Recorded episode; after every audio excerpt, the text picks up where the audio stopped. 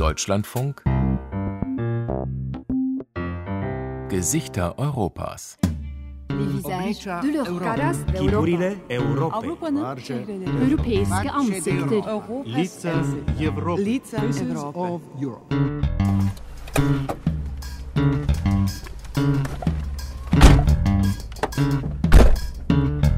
Wir fahren los mit dem Auto aus Berlin an die rumänisch-ukrainische Grenze. Als wir Freunden von unserer bevorstehenden Reise erzählen, fragen sie uns, ob wir nicht Spenden mitnehmen können. Nun ist unser Kofferraum vollgepackt. Mit Kleidung, Medikamenten und einem Rollstuhl.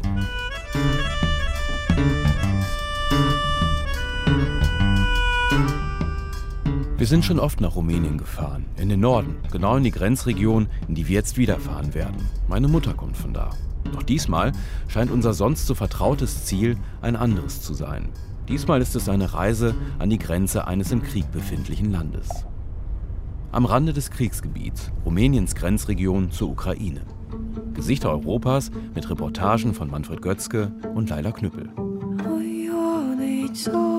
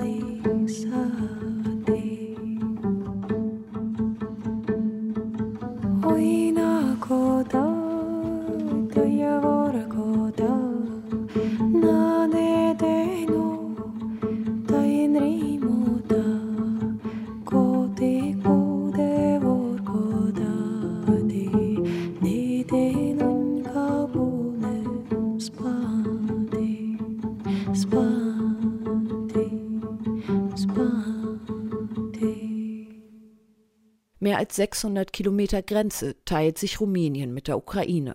Für Geflüchtete ist Rumänien nach Polen deshalb auch einer der wichtigsten Anlaufpunkte auf dem Weg aus der Ukraine. Unser erstes Ziel Sigit Marmatia, eine kleine, trubelige Grenzstadt ganz im Norden Rumäniens. Sigit war schon immer ein Ort, in dem unterschiedliche Kulturen zusammenkommen, miteinander leben. Ungarn, Ukrainer, Rumänen, sogar ein ukrainisches Gymnasium gibt es hier.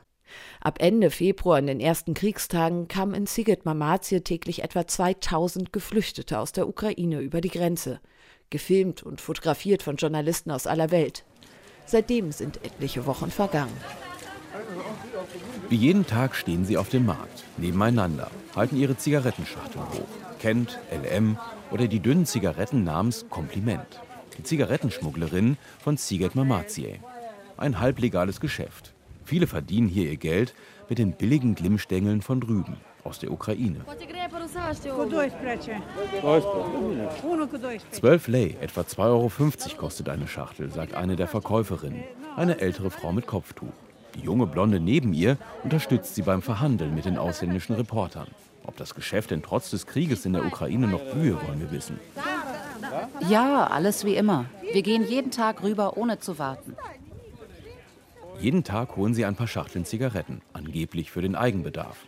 Nur mit den Komplimenten läuft es gerade nicht so gut. Ob wir nicht welche davon haben möchten? Nein, danke.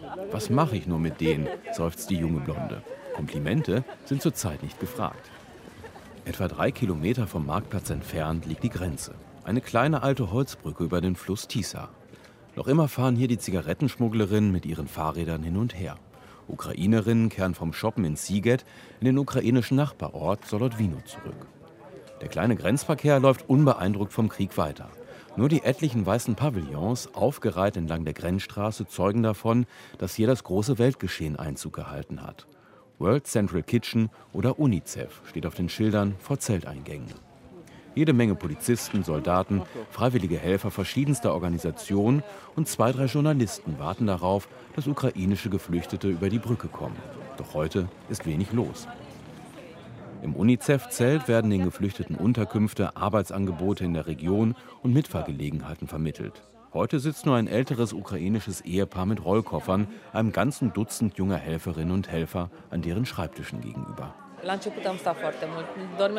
Am Anfang war viel los. Ich habe ein paar Nächte lang immer nur zwei, drei Stunden geschlafen und bin wieder hierher.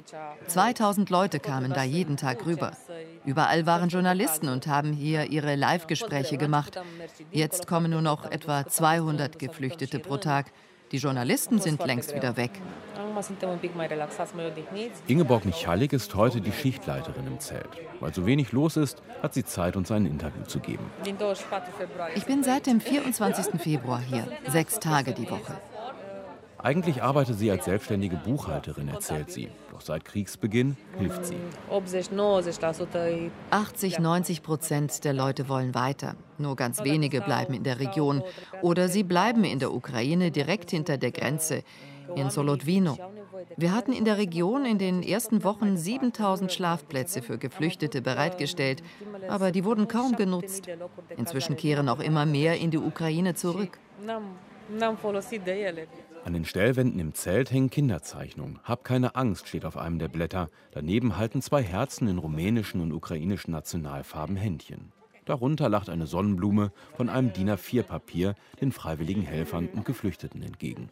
Doch die große Hilfsbereitschaft ruft auch Neid hervor. Schließlich kommen viele Menschen hier in der ländlichen Region Rumäniens mehr schlecht als recht über die Runden.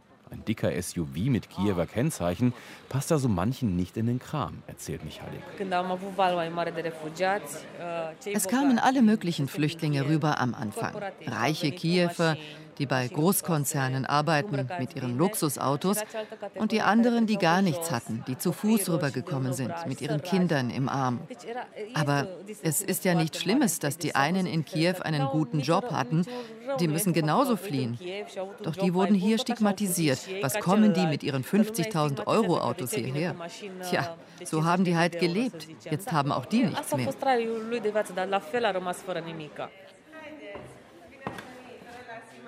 Im Gründerzeithaus von Siget lädt Massile Moldovan uns ein, Platz zu nehmen. Der Bürgermeister selbst sitzt hinter etlichen fein säuberlich gestapelten Aktenhaufen an seinem über zwei Meter langen Schreibtisch. Er hat viel zu tun, erst recht seit Beginn des Krieges. Am 24. Februar sind wir alle zum Grenzübergang und haben den Geflüchteten geholfen, meine Mitarbeiter aus dem Rathaus, vom Sozialamt.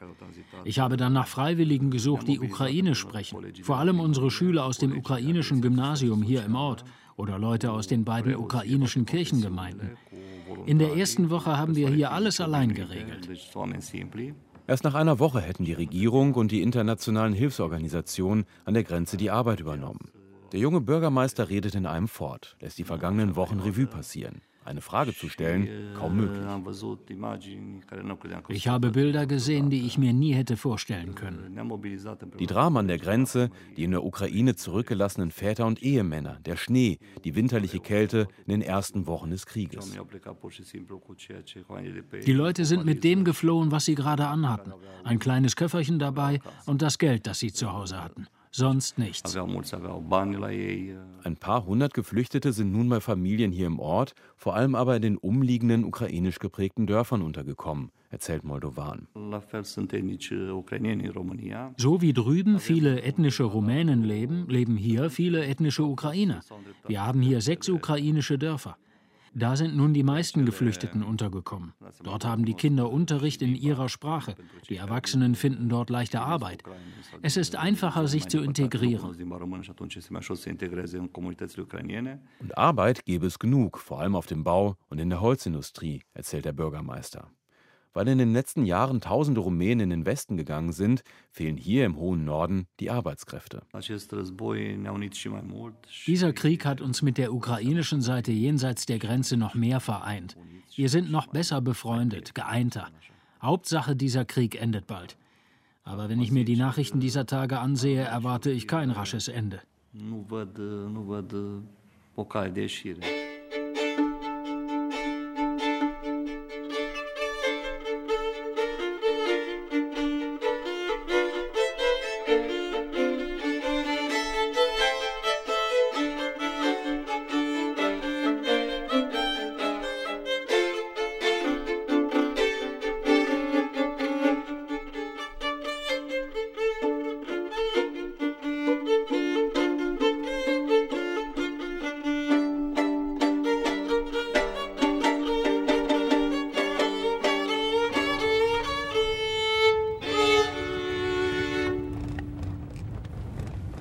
Vasilika Trebetiana steuert den Dacia Dasta über einen Holperweg in einen Auenwald.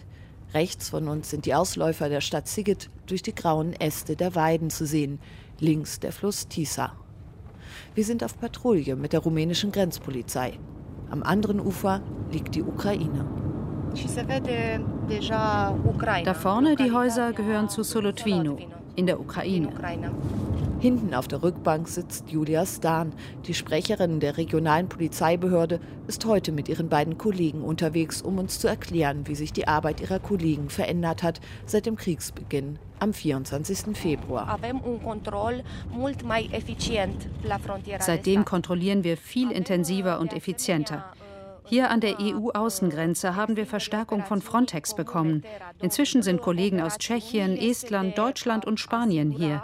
Wir überwachen zu Fuß, auf den Straßen und auch aus der Luft. Wenige Tage nach Kriegsbeginn hat der ukrainische Präsident die Generalmobilmachung angeordnet. Männer im Alter zwischen 18 und 60 Jahren dürfen seitdem das Land nicht mehr verlassen. Zehntausende von ihnen haben sich längst freiwillig zum Dienst an der Waffe gemeldet. Doch es gibt auch andere, die aus unterschiedlichsten Gründen nicht kämpfen wollen Sie versuchen zu fliehen.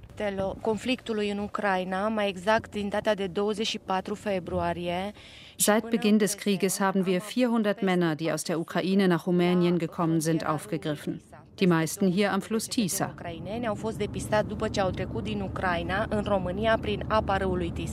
Nach ein paar Kilometern steigen die Polizisten aus. An einer Weide lehnt ein Fahrrad mit Angelutensilien auf dem Gepäckträger. Am Ufer sitzt ein älterer Mann mit Kescher und Angelrute. Eigentlich ziemlich unverdächtig. Doch vermutlich für uns Journalisten wird er intensiv kontrolliert. Ausweis und Angelschein. Alle Papiere in Ordnung. Wenn er etwas Verdächtiges beobachte, soll er sich melden, sagt der Polizist noch. Je näher wir dem Fluss kommen, desto rauer wird die Piste. Nach ein paar Kilometern kommt auch der rumänische Geländewagen nicht mehr durch die Schlaglöcher und den Schlamm des Grenzweges. Wir steigen aus, gehen zu Fuß weiter direkt ans Ufer. Auf der anderen Seite ebenfalls Buschwerk und Wald. Unde căile lor de comunicații sunt foarte aproape de, de Tisa. Die Männer, die über den Fluss fliehen wollen, suchen sich Orte, wo es einfach für sie ist. Sie springen quasi direkt aus dem Auto in den Fluss und schwimmen rüber. Denn für sie ist der Druck sehr hoch da drüben. Allein hier im Bezirk Maramurisch greift die Grenzpolizei jeden Tag fünf bis zehn Männer an der grünen Grenze auf. Anfangs waren es Gruppen von acht bis zehn Personen. Jetzt sind es etwas weniger. 1000 waren es nach Angaben der Grenzpolizei seit Kriegsbeginn in ganz Rumänien.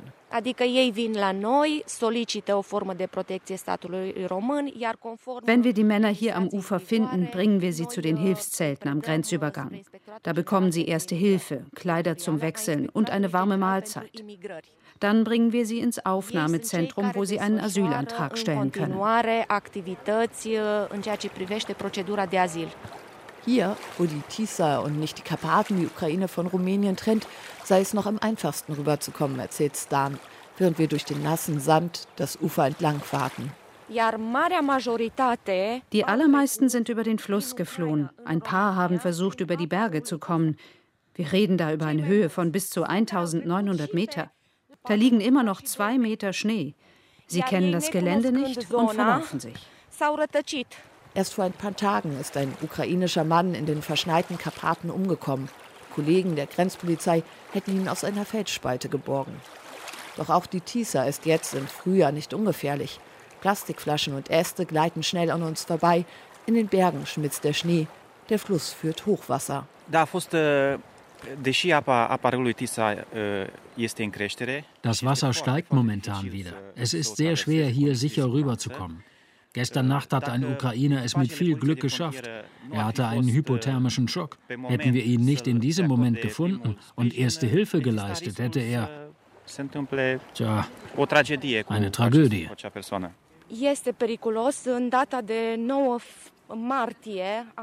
Anfang März mussten wir einen Rettungswagen anfordern, als drei Männer rübergekommen sind. Einer von ihnen war schon tot. Ja, solche Situationen hatten wir hier auch. In normalen Zeiten besteht der Hauptjob der Beamten darin, Zigarettenschmuggler aus der Ukraine aufzugreifen. Das hat komplett aufgehört, seit dem ersten Kriegstag.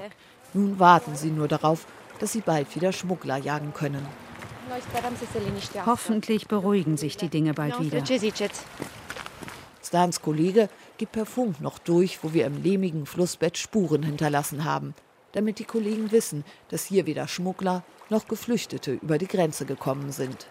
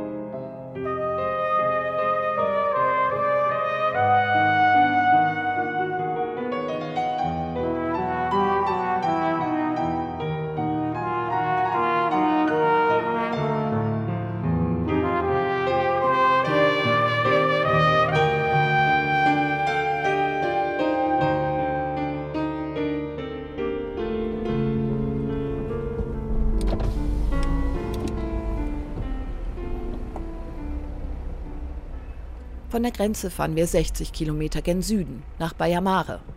Mal über Serpentinen, steile Berge hinauf und herab, dann über Hügel, auf denen violette Krokusse blühen, die ersten Frühlingsboten. Ab und an überholen wir ein Pferdefuhrwerk. Holzhäuser, Kartoffeläcker und Heuhaufen gleiten am Autofenster vorbei. In den Bergdörfern der Karpaten betreiben noch heute viele Bewohner Subsistenzwirtschaft, halten Hühner, eine Kuh und bauen auf ihrem kleinen Acker Kartoffeln an. Viele junge Rumänen sind seit der Wende ins Ausland gegangen, um dort Geld zu verdienen. Mittlerweile haben Touristen die Region entdeckt und die Städte aus Bukarest, die die Dorfbewohner von Maramurisch früher gerne mal als Hinterwäldler belächelt haben, rühmen heute das traditionelle Leben und die Natur der Region. Nun rückt diese abgelegene Gegend auf ganz andere Weise ins Bewusstsein. Als erste Anlaufstelle für ukrainische Geflüchtete. Lkw mit Spenden aus ganz Europa kommen über die Passstraße in die Region.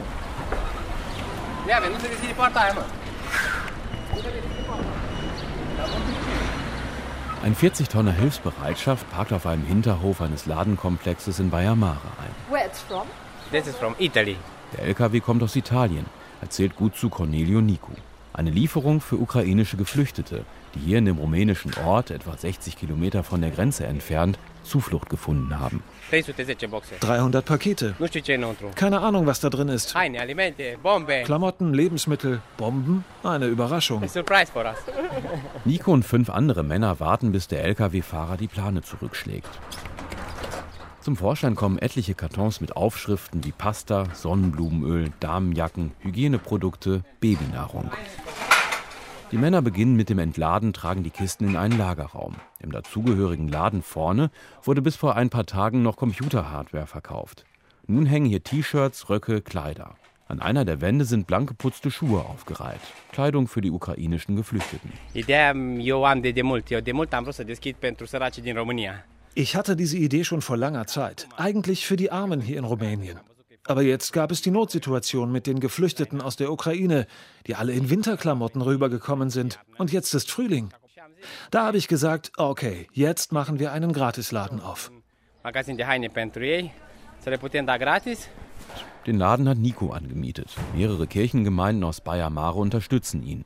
Ukrainische Geflüchtete, Freunde, Bekannte haben beim Renovieren geholfen, werden den Umsonstladen gemeinsam betreiben. Hinter der Ladentheke stehen, Kleidung einräumen.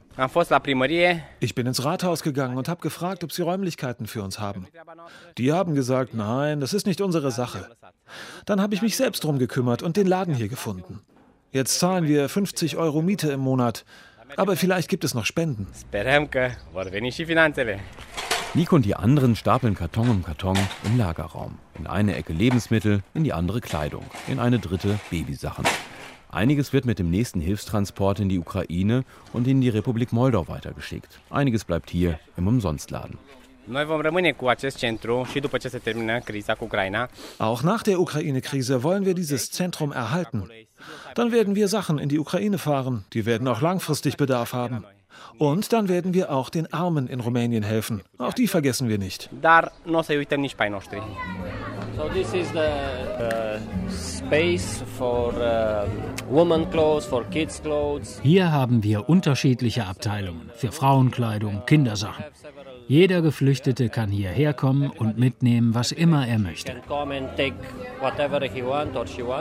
Zur Eröffnung des Ladens für Niku und der Pastor seiner Kirchengemeinde, Emanuel Dumitru, stolz durch die frisch renovierten Räume. Es ist ziemlich voll. Diese Woche hatten wir 50 Freiwillige, die hier mitgearbeitet haben. Alle haben fünf Tage lang wie verrückt gearbeitet. Jetzt ist es fertig. Working like crazy and now it's the miracle it's running here. Die freiwilligen Helfer tragen Schildchen mit ihren Namen um den Hals. Die Ukrainer in kyrillischer, die Rumänen in lateinischer Schrift. Sie haben ein Kuchenbuffet aufgebaut. Es gibt ein Spielzimmer, eine große Kiste mit Kuscheltieren. Eine der Helferinnen verziert die Gesichter der Kinder mit bunten Farben, verwandelt sie in Schmetterlinge, Marienkäfer oder Fabelwesen dass 60 Kilometer entfernt Krieg herrscht, scheint unwirklich. What are you looking for? I see you are looking for shoes. Здравствуйте, что вы ищете? Вижу, что вы ищете обувь. Luba hat sich ein paar Kleidungsstücke über ihren Arm gelegt. Nun schaut sie, ob bei den Schuhen etwas Passendes für ihre beiden Söhne dabei ist. Ich habe zwei Kinder, zwei Jungen. Einer ist neun, einer ist 15. Wie viele andere sind sie in Winterkleidung hierher geflohen. Nun aber kommt der Frühling und ein Ende des Krieges ist nicht abzusehen. Wir hatten zehn Minuten, um zu packen und den Zug zu bekommen. Wir sind los mit der Kleidung am Leib und einmal Wechselklamotten. Das ist alles. Während Luba erzählt, rückt der Teenager-Sohn möglichst weit ab. Ihm ist das Gespräch sichtlich peinlich. Vor ein paar Wochen war er noch ein ganz normaler Jugendlicher in der Millionenmetropole Kiew, Jetzt steht er hier im Spendenladen in einer rumänischen Grenzstadt mit 130.000 Einwohnern. Auf das Gebäude neben unserem fiel eine Bombe. Eine Person ist gestorben und das Haus war zerstört.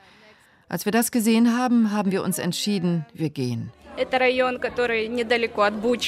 Das Viertel in Kiew, in dem wir leben, liegt bei Bucha und die ganze Zeit haben wir Schüsse gehört. Es war sehr laut die ganze Zeit. Etwa 800.000 Menschen sind seit Beginn des Krieges nach Rumänien geflohen. Wie viele hier in Bayamare untergekommen sind, weiß keiner genau. 300, 400 schätzt der Ladeninhaber Niku. Sie seien in einem kleinen Hotel kostenlos untergekommen, erzählt Luba. Sie und noch eine andere ukrainische Familie. Freiwillige an der Grenze hätten ihnen die Unterkunft vermittelt. Die Freiwilligen haben uns sehr geholfen. Das war beeindruckend. Ich kannte niemanden hier, wusste nicht wohin, was tun.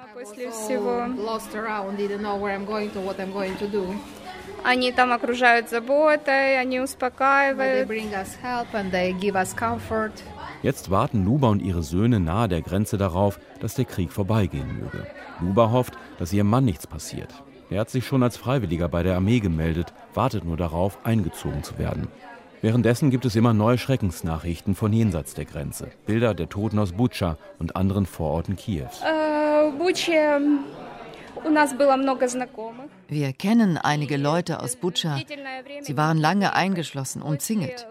Nach zwei Wochen sind sie entkommen. Nun sind sie in Sicherheit und niemand von ihnen ist gestorben. Vor dem Laden neben der großen Kuscheltierkiste steht die 45-jährige Olga. Sie trägt ein Namensschildchen in Kyrillisch um den Hals. Die dunkelblonden Haare, in die sich schon ein bisschen weiß mischt, hat sie zu einem Pagenkopf geschnitten. In der Ukraine arbeitet sie als Englischlehrerin. Man kann sich gut vorstellen, wie sie Vokabeln abfragt, für Ruhe im Klassenraum sorgt oder einen Schüler tröstet. Jetzt ist sie eine der freiwilligen ukrainischen Helferinnen und sehr gefragt, weil sie zwischen Geflüchteten und Rumänen übersetzen kann. Auch ihre Schwester und deren Mann helfen im Laden mit. Wir haben die Wände bemalt, alles sauber gemacht, die Kleidung ausgepackt, all das. Als wir unser Zuhause verlassen mussten, war das hart, weil man all diese Gedanken hat. Du fragst dich, wie die Zukunft wohl aussieht. Du kannst es gar nicht wissen. Du weißt einfach nicht, wie du weitermachen sollst, was als nächstes kommt. Du steckst fest. Du stehst einfach unter Schock. Und hier hat jeder angefangen, was zu machen. Putzen, kochen, waschen, das hat wirklich geholfen. Während Olga erzählt, liegt ein Lächeln auf ihrem Gesicht, verschwindet nicht. Sie kommt aus einem Ort etwa 20 Kilometer südlich von Kiew, aus Wassilkiv. Kämpfe gab es dort kaum, erzählt sie. Ein Öldepot wurde angegriffen, ein Militärlager ebenfalls. Als es ernster wurde, entschlossen sich Olga und die Familie ihrer Schwester zu fliehen. Bereits vor dem Krieg hatte sie Kontakt zur Kirchengemeinde hier in Baia Mare. Diese half ihr und ihrer Verwandtschaft, eine Unterkunft zu finden. Uh, Wo ich untergebracht bin, da hat seit einiger Zeit niemand gewohnt. Die Besitzer sind im Ausland, um Geld zu verdienen. Aber der Bruder guckt nach dem Rechten in der Wohnung und hat mir sie zur Verfügung gestellt. Ihr Mann ist in der Ukraine geblieben, an der Grenze, nur ein paar Autostunden entfernt und gefühlt doch so weit weg. Weil er im wehrfähigen Alter ist, kann er das Land nicht verlassen. Vielleicht gehe ich nächste Woche zurück zu ihm. Sie gehen zurück? To West, yes. Ja, weil er mich vermisst. Und ich vermisse ihn sehr. Aber haben Sie keine Angst, zurückzugehen? Uh, es ist sicher in dem Gebiet. Man kann Sirenen hören. Sie warnen, wenn Raketen fliegen. Aber es ist ziemlich sicher in der Region. Ob sie Angst habe, dass ihr Mann in den Krieg müsse? Ich bete, sagt sie leise. Auch jetzt schwindet das dezente Lächeln nicht von ihrem Gesicht. Die vergangenen Wochen habe Frost in ihrem Herzen geherrscht, sagt Olga. Jetzt aber kommt der Frühling. Als wir hierher gereist sind, konnte ich die Berge, ihre Schönheit gar nicht wahrnehmen. Ich konnte es zwar mit meinen Augen sehen, aber nicht in meinem Innersten. Ich liebe eigentlich die Berge. Ich habe nach draußen geschaut und mir gesagt, das muss schön sein, aber ich kann nichts von dieser Schönheit in mir spüren. This must be beautiful, but I cannot feel this beauty inside. Sie zeigt über den Parkplatz vor dem Laden, die Straße hinab, die direkt an die ukrainische Grenze führt, in die Heimat. Am Ende sind die Karpaten zu sehen, Berge, an dessen Gipfel sich ein letzter Rest Schnee klammert. Vor ein paar Tagen dann habe ich um mich geschaut und auf einmal wieder all diese Schönheit gesehen. Diese Pause hier hat mir wirklich geholfen, meiner Seele, meinem Geist, meinem Herzen. Das war eine gute Zeit.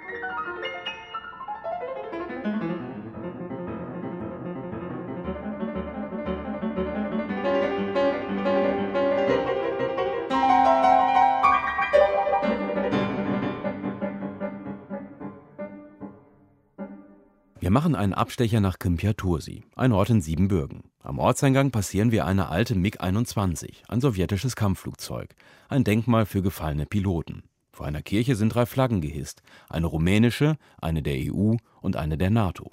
Hier in Kympiatursi gab es schon vor der Wende einen Militärflugplatz. Nach dem NATO-Beitritt Rumäniens 2004 wurde der Ort NATO-Stützpunkt. Damals begrüßte die Bevölkerung den NATO-Beitritt. Jetzt macht sich bei einigen Angst breit. Am Kontrollpunkt der Luna Airbase in Kympia Tursi stauen sich die Autos. Ein Lieferdienst reicht einem Soldaten gerade sein bestelltes Mittagessen aus dem Kofferraum. Dahinter reihen sich die Laster und Baufahrzeuge. Der NATO-Stützpunkt im Westen Rumäniens wird ausgebaut. 500 Millionen Euro investiert. Seit Beginn des Ukraine-Kriegs stehen hier jetzt auch zusätzliche Kampfflugzeuge und Abfangjäger aus anderen NATO-Staaten neben den altertümlichen MiG-21 aus rumänischem Bestand. Trotz des vielen Verkehrs an der Schranke bleiben die wachhabenden Soldaten im blauen Flecktarn ziemlich gelassen. Auf das Gelände selbst dürfen wir Journalisten nicht, denn zurzeit finden Spezialtrainings statt, heißt es aus der Pressestelle. Seit dem Ukraine-Krieg sind der Luftwaffenstützpunkt in Kympiatursi und die zwei weiteren NATO-Stützpunkte Rumäniens wichtige Posten nur wenige hundert Kilometer vom Kriegsgeschehen entfernt. Das kleine Restaurant direkt an der Zufahrtsstraße zum Stützpunkt füllt sich mit lauter schwarz gekleideten Menschen. Er habe gleich einige Trauergäste zu bewirten, ruft der Wirt durch die Durchreiche seiner Küche. Zivile Gäste sind inzwischen ein Nebengeschäft. Das meiste Geld verdient er mit den Soldaten. Wir versorgen den Stützpunkt. Es gibt immer mehr Bestellungen von den Soldaten. Jeden Tag fahren wir die ganze Zeit Essen hoch zur Basis. Die anderen Restaurants aus dem Ort auch. Sie bestellen es, wir fahren es hin. Das Geschäft könnte bald noch besser laufen. Ähnlich wie im Baltikum wird nun auch in Rumänien eine NATO Battle Group stationiert. Die Truppenstärke im Land wird aufgestockt. Rumänien plant außerdem, sein Wehretat von 2 auf 2,5 Prozent des Bruttoinlandsproduktes zu erhöhen. Der Ausbau der Basis in Kympiatursi sei für ihn und die anderen Geschäftsleute ein Segen, sagt der Wirt. Das ist sehr gut für uns. Seit sie die Landebahn, den Flughafen erweitern, ist viel mehr los hier. Die Kaufkraft ist gestiegen, viele Bauunternehmen aus der Region sind beteiligt, mehr Einwohner und mehr Arbeit für alle hier. Ähnlich sieht es Dorin Lugiga, der Bürgermeister von Kympia Tursi. Ökonomisch ist die Basis für unseren Ort sehr wichtig. Die Soldaten, die hier stationiert sind, geben hier im Ort ihr Geld aus, fahren Taxi, gehen ins Restaurant, ins Fitnessstudio. Und mit den Investitionen in die Basis entwickelt sich natürlich auch unsere Stadt sehr stark. Kympia Tursi ereilte nach der Wende das Schicksal vieler rumänischer Städte. Der Drahtfabrik, früher der größte Arbeitgeber des Ortes, drohte die Pleite. Sie entließ den Großteil ihrer Arbeitnehmer. Viele junge Bewohner wanderten ins Ausland ab. Von knapp 27.000 Einwohnern blieben noch etwa 22.000. Heute sieht das Gelände der Drahtfabrik verlassen aus. Früher haben da 15.000 Menschen gearbeitet, bis es 2007 von einer russischen Firma gekauft wurde. Seitdem wurden da immer mehr Menschen entlassen. Die Arbeitslosigkeit ist massiv angestiegen. Die Lebensqualität im ganzen Ort massiv gesunken.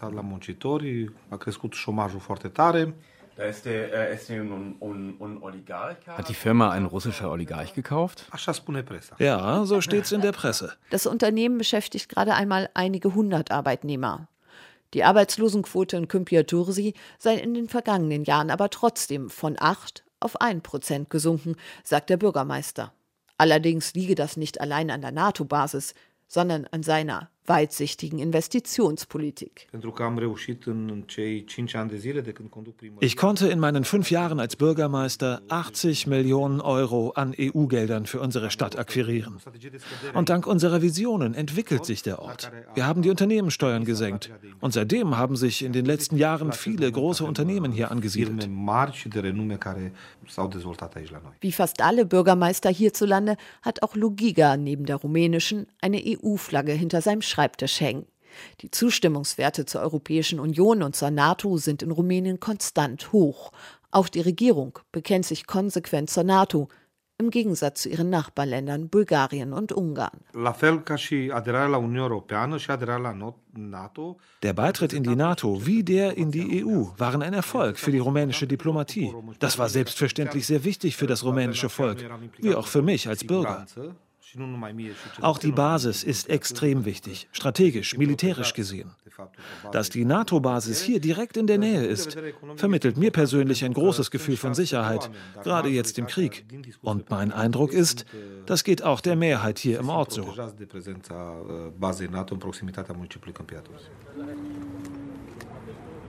Ein paar Meter vom Rathaus entfernt, am Kirchplatz, stehen zwei Rentner zum Nachmittagsplausch beisammen. Sie sind von den Vorzügen der NATO-Basis nicht so überzeugt wie ihr Bürgermeister. Im Kriegsfall ist das überhaupt nicht gut. Wir werden doch von Putin als Erste bombardiert. Wenn er Rumänien angreift, wird er zuerst die Flugplätze angreifen. Und wir sind direkt neben der Grenze. Und dann? Servus. Allzu besorgt scheinen die beiden dann aber doch nicht zu sein. Was die Rentner seit Kriegsbeginn vor allem beschäftigt, die gestiegenen Preise. Deocamdată nu avem, că suntem învățați cu zborurile. Fugim în pădure. Wenn die Russen kommen, fliehen wir in die Wälder. Was wir am meisten spüren, sind die gestiegenen Preise. Die Leute haben nichts mehr zu essen hier. Meine Rente ist Anfang des Jahres um 10 Prozent gestiegen, aber die Preise um 50. Gas, Lebensmittel, alles. Das ist das Problem. Das ist für uns viel schlimmer als der Krieg. Wir steigen ins Auto, umrunden den NATO-Flugplatz. Rechts Felder und eine Bahnlinie. Links in weiter Ferne hinter dem Gitterzaun lassen sich winzig klein die amerikanischen F-16 Kampfflieger erkennen, die hier nun stationiert sind. Dann taucht ein Dorf auf. Ein alter Mann bestellt seinen Kartoffelacker direkt neben dem Flugplatzzaun. Zwei ältere Männer sitzen auf dem Holzbänkchen vor ihrem Haus. Der eine stützt sich auf seine Krücke, der andere hat seinen kleinen Enkel dabei. Hier im Windschatten des NATO-Stützpunktes scheint auf einmal die Zeit stillzustehen. Nachts sei es mit der Ruhe aber vorbei, sagen die beiden. Jetzt ist es nicht schlimm, aber nachts, wenn die fliegen, kannst du nicht schlafen. Seit dem Krieg üben die jede Nacht Vorsichtsmaßnahmen, klar. Aber wenn die starten, zittern die Fenster. Der NATO-Basis können sie hier wenig Gutes abgewinnen. Im Dorf haben die Kriegsflugzeuge jedenfalls nichts außer Lärm und Sorgen gebracht. Bei den Russen kann man sich ja alles vorstellen, nach allem, was ich im Fernsehen sehe. Wenn die nach Rumänien kommen, sind wir als Erste dran.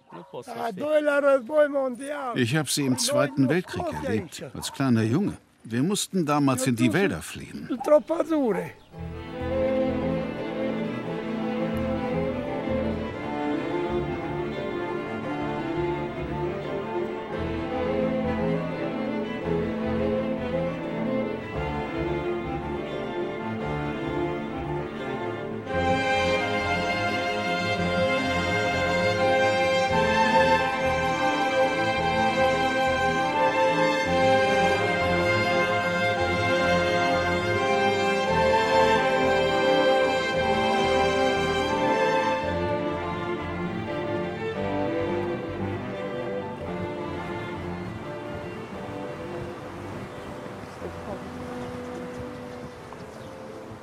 Wir sind auf dem Weg in die Ukraine zu Fuß von Sigit aus. Nachdem uns die rumänischen Grenzer kontrolliert haben, überqueren wir die historische Holzbrücke über die Tisa. Spielzeugbrücke wird sie seit kurzem auch genannt. Freiwillige Helfer haben hier zahlreiche Stofftiere für geflüchtete ukrainische Kinder ans Geländer gelehnt. Heute warten Plüschhunde und Teddybären vergeblich. Uns kommen kaum Menschen entgegen. Auf der anderen Seite der Brücke liegt Solodwino, Viele Geflüchtete sind dort geblieben, statt die Grenze zu queren. Im Treppenhaus der Schule von Solodwino spielt ein kleiner Junge mit seiner Katze, die genauso wenig aus dem Ort stammt wie alle anderen hier. Der dreistöckige Bau aus Sowjetzeiten ist eine der größeren Flüchtlingsunterkünfte im Ort. Jeden Klassenraum bewohnen jetzt Familien, die geflüchtet sind. Die 60-jährige Lena ist mit ihrem Mann, ihren Kindern und Enkelkindern aus Kiew hergekommen. Seit dem 6. März sei sie hier, erzählt sie Vassile, einem Mitarbeiter des Bürgermeisters, der für uns übersetzt.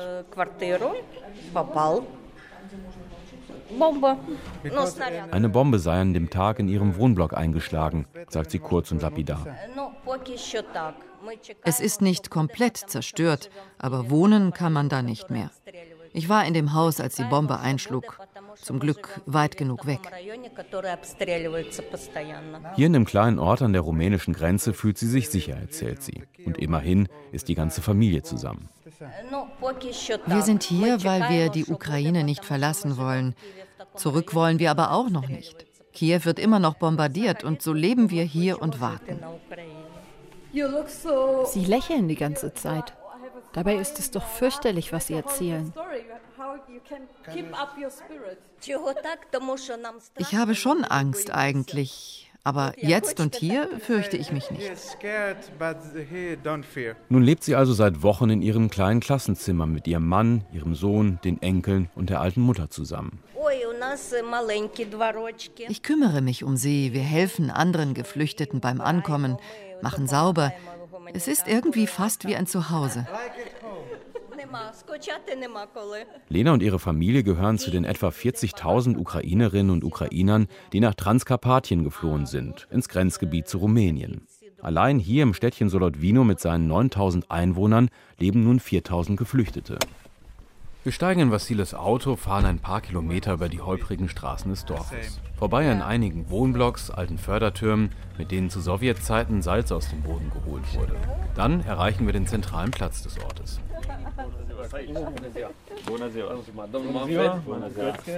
Vor dem Rathaus kommt uns Bürgermeister Vassil Jofti entgegen. Gerade war er noch in einem Nachbarort, um Hilfsgüter aus Rumänien zu verteilen. Gleich habe er Zeit für uns.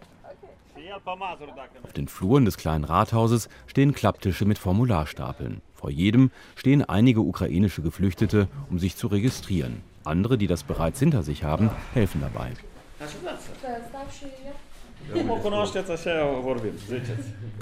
Was wollt ihr wissen? fragt Bürgermeister Jofti in seinem Büro. Dann beginnt er direkt zu erzählen, wie sich sein Ort seit dem Krieg verändert hat. Jeder Krieg ist ein Problem. Alles hat sich verändert seitdem. Viele Leute sind nach Europa gegangen, andere sind hierher geflohen. Es ist schwierig, wie in jedem Krieg. Viele sind zur Armee gegangen, kämpfen jetzt an der Front. Es ist sehr schwierig. Auf unsere Nachfragen, wie gut sein Ort mit den Geflüchteten hier in Solodwino klarkommt, antwortet er nur knapp. Die ganze Ukraine kommt damit klar. Wir helfen uns hier untereinander. Die Versorgung der Geflüchteten scheint für ihn ein geringfügiges Problem zu sein. Seine Gedanken bei den Kämpfen in Mariupol und Charkiw. Auch sein Neffe ist als Soldat an der Front. Wir sind vereint, das ganze ukrainische Volk. Wenn noch mehr Geflüchtete kommen, sind wir auch darauf vorbereitet. Wir müssen unsere Armee unterstützen mit allem, was geht. Und darauf sind wir als Kommune auch vorbereitet. Die ukrainische Armee zeigt gerade, dass sie eine der besten der Welt ist. Nur der Preis ist extrem hoch. Extrem hoch.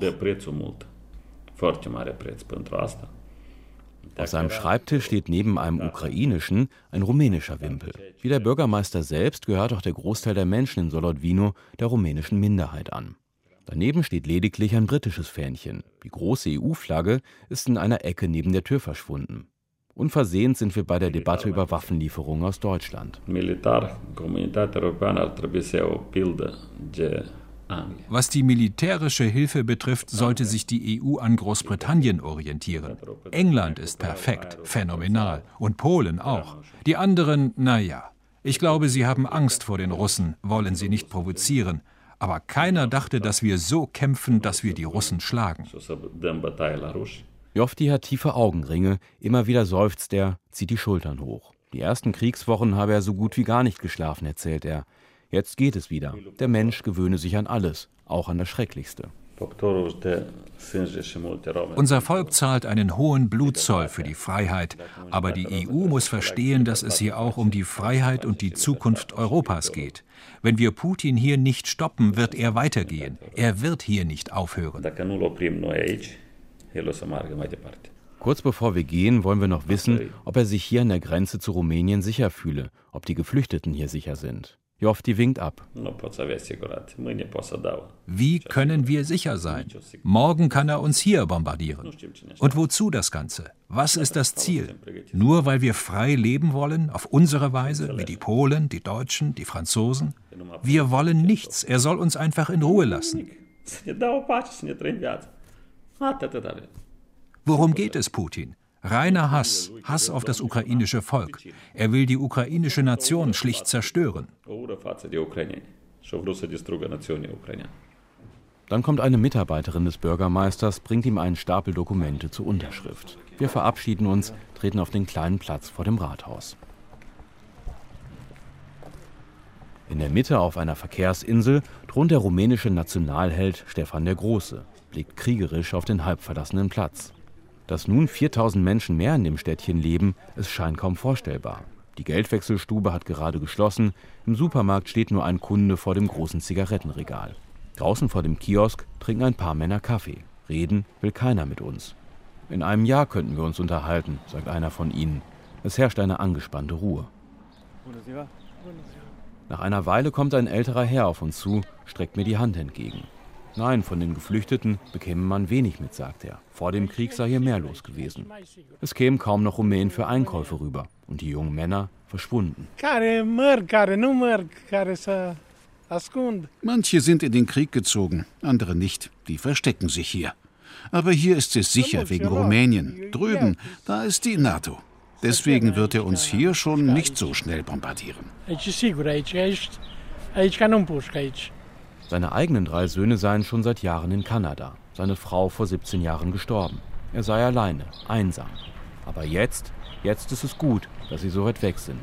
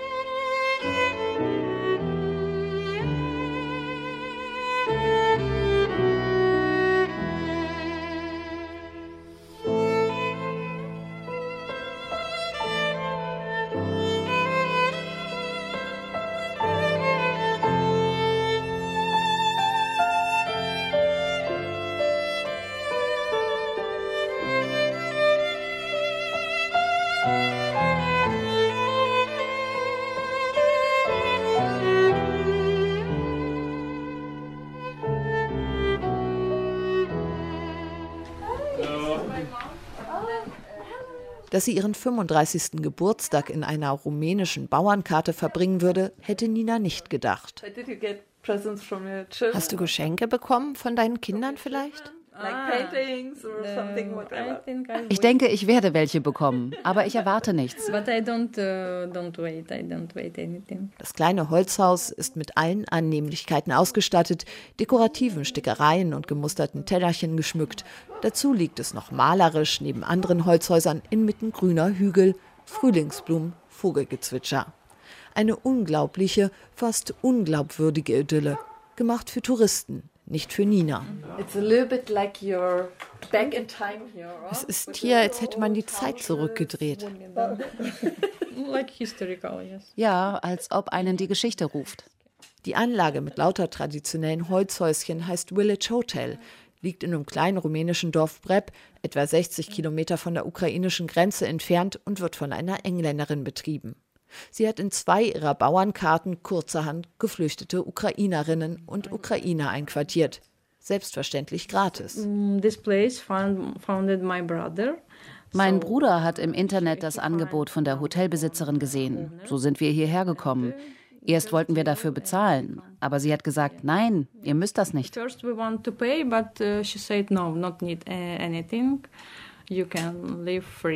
Nina stammt aus Kiew, ist geflohen zusammen mit ihren gehörlosen Eltern und ihren vier Kindern.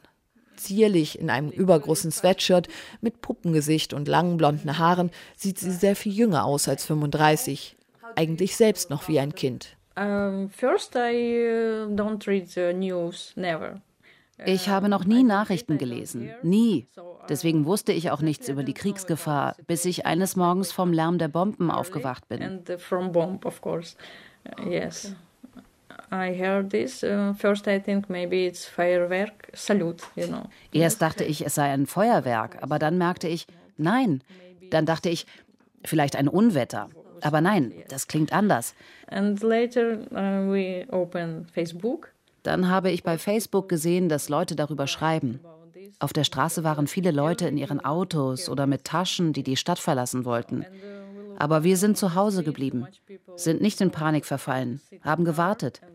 Dann ist neben unserem Haus eine Bombe eingeschlagen und wir haben überlegt, gehen wir? Mein Bruder hat gesagt, ja, ihr müsst, wegen der Kinder. And my brother say we must go because children Okay. Nun sitzt Nina mit ihrer elf Jahre alten Tochter am Küchentisch der touristischen Bauernidylle.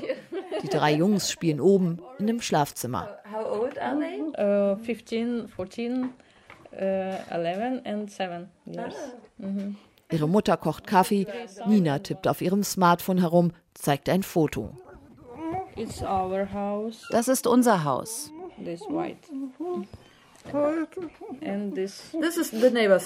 Und das ist das Nachbarhaus. Vor einigen Tagen habe ihr ein Freund gesagt, dass ihr Haus in einem Vorort von Kiew zerstört worden sei.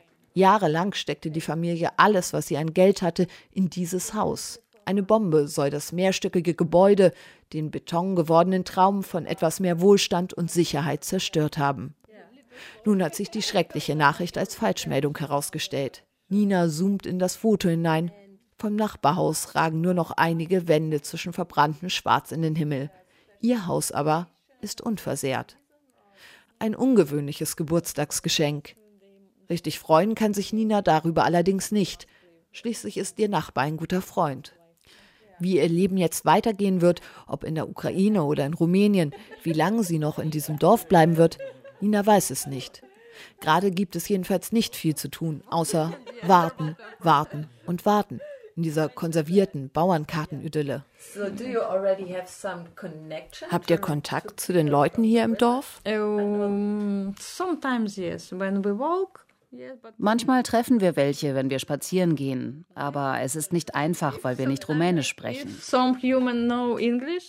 Wenn einige Leute Englisch können, unterhalten wir uns.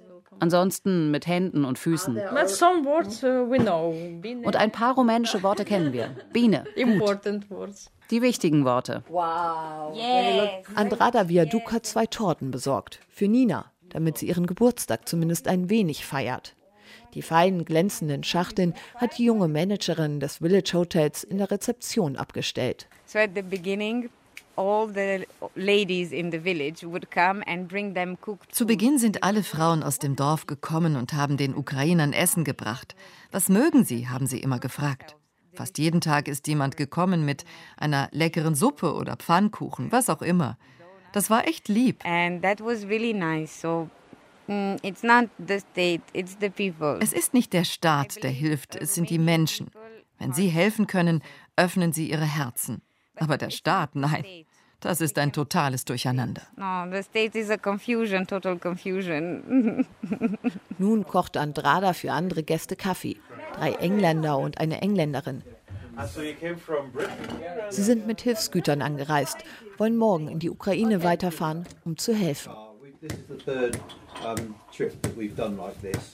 Andrada Viaduc lädt die Engländer und uns aus Deutschland kurzerhand zur improvisierten Geburtstagsüberraschungsparty für Nina ein. Schließlich gehören zu einem Geburtstag nicht nur Torten, sondern auch Gäste.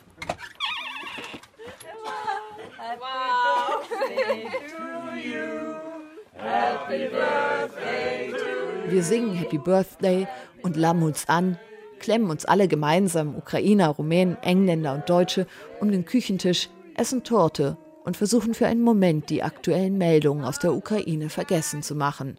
Wenn so etwas gelingen kann, dann hier in Breb.